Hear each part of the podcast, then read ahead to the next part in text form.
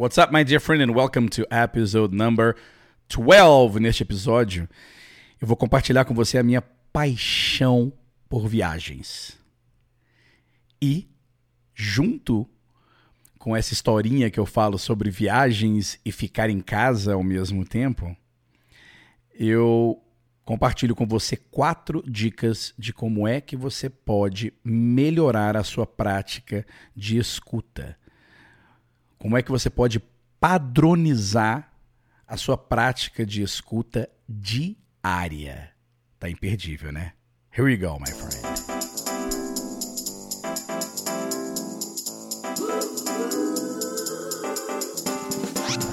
Welcome to the Agora Follow podcast, where you learn English in a way you'll never forget. And now, your host, the craziest English teacher from Brazil, Leonardo Leite.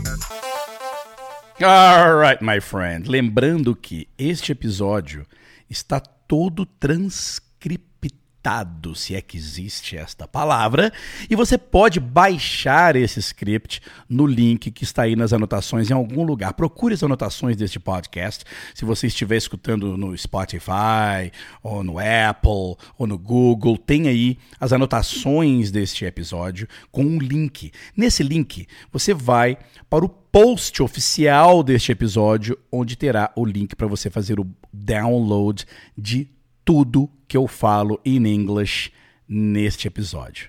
Alright? Are you ready? Here we go. Traveling, traveling, traveling. Hey! oh my God, do I like doing some traveling? You know, I consider myself a homebody. Do you know what a homebody is? It's that kind of person who loves staying home who really enjoys doing home stuff, such as reading, listening to music, having friends over, watching a movie, cooking, a whole lot of other things related to being home.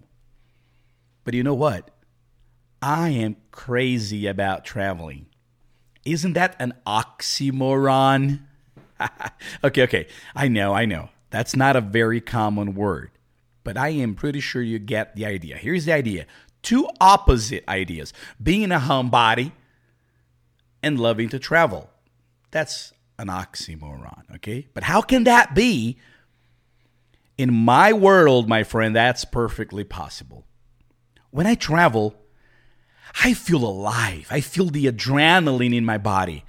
When I'm traveling, I really feel in my skin that the world is still moving, that life is happening no matter what I do, so I'd better do something. Traveling is like, you know, going to school to learn about the world.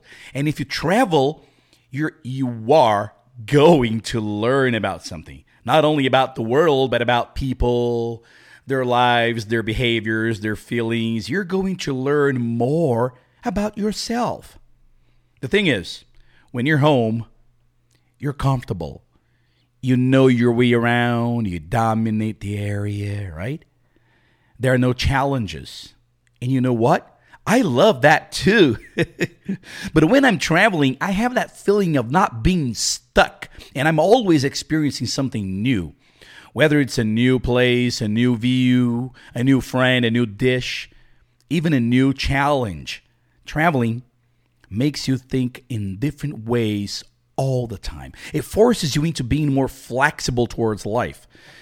You learn to be more respectful and understand that people are different and, in a certain way, the same. The same need for love, caring, respect, attention. When we travel, these principles stand out in front of your eyes and it makes you understand what really this is all about. When you travel, you realize how important it is to be able to communicate. Speaking English, my friend, is a must when traveling abroad. Trust me. If you're listening to this podcast, congratulations. Yeah. You're practicing what is most important communicating in English, especially if you're traveling abroad. What's that?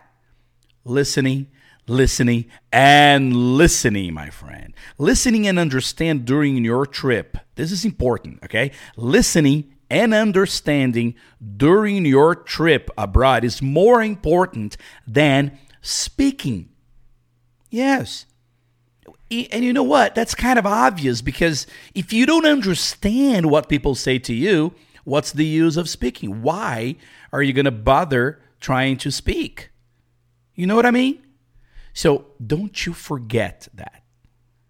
Your English speaking skills they come from the activity of listening. Yes. And now I'm going to give you four tips for you to practice your listening before taking off to your next trip abroad. Are you ready? Okay, here we go. Number one, know what you're about to listen. Know before. Lots of people ask me if they, you know, should watch TV or listen to music in order to practice their English. And I always say no. And people always ask, why not? And I always answer, because in order to really train your ears and mind for the English language, you have to control the activity of listening. What do I mean by that? Know what you're going to listen before you start listening. If it's an audio, have the script of that audio in hand and make sure you understand what it is about new vocabulary, phrases, etc. If it's a video you're going to watch, make sure you know what the story in the video is about new vocabulary, new phrases, and so on. And only after you are completely familiar with what you're going to listen, start listening start the listening activity. Okay? Number two, listen as many times as you can in a short period of time. For example, let's let's imagine that you take 1 hour every day, okay? You're going to practice your English for 1 hour. Listen to this audio material to this one audio material as many times as you can within that hour. Dentro desta hora, dentro desta hora, o mesmo material. All right, let me clear that up. You start listening, and then you listen again and again and again until you're kind of, you know, sick and tired of that same topic in a way that if anybody asks you anything about what you're listening, you can practically tell the whole story with your own words. By doing that, your mind starts synchronizing with your ears and you start having that feeling of, you know, thinking in English. Because you have heard those phrases so much, so many times, that you won't feel the need for translation anymore. Now, if you do this every day, my friend, trust me, something's going to happen. And you will feel amazed when you listen to other materials. Number three, answer questions about the topic you have just listened. When I create a piece of audio, I include questions about the topic. You know, the magic stories. And you can answer as you listen. You won't need to stop playing to answer. You'll have the feeling as if you were talking to me about that topic, you know, in the audio. This will give you speed of conversation because you won't answer with long sentences. You know, you'll answer with short sentences, just like a normal conversation. And the last tip in this podcast, you know, and I've said this so many times. Number four, learn pay attention. Learn to have fun with this. I'm not saying have fun with this. I'm saying learn how to have fun with this process. You got to have fun during your training, just like when you're traveling. Remember this when we travel, there are exciting moments and there are boring, hard, and difficult moments. But during the trip, we all try to have fun all the time, right? With the good and bad times. Same thing goes for English training. Have fun. Don't let the difficult parts of English training get in the way of your having fun. Does that make sense to you? Okay, so now it's your turn.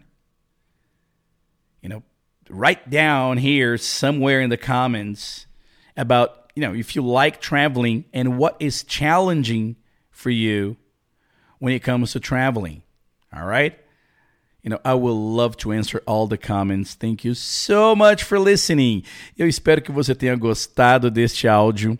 Não esqueça de voltar, escutar novamente e, é claro, você terá a transcrição deste áudio all in Portuguese for you, ok? Não esqueça de clicar aí no link para você baixar a transcrição deste áudio. Thank you so much for listening and I'll see you soon. Bye now.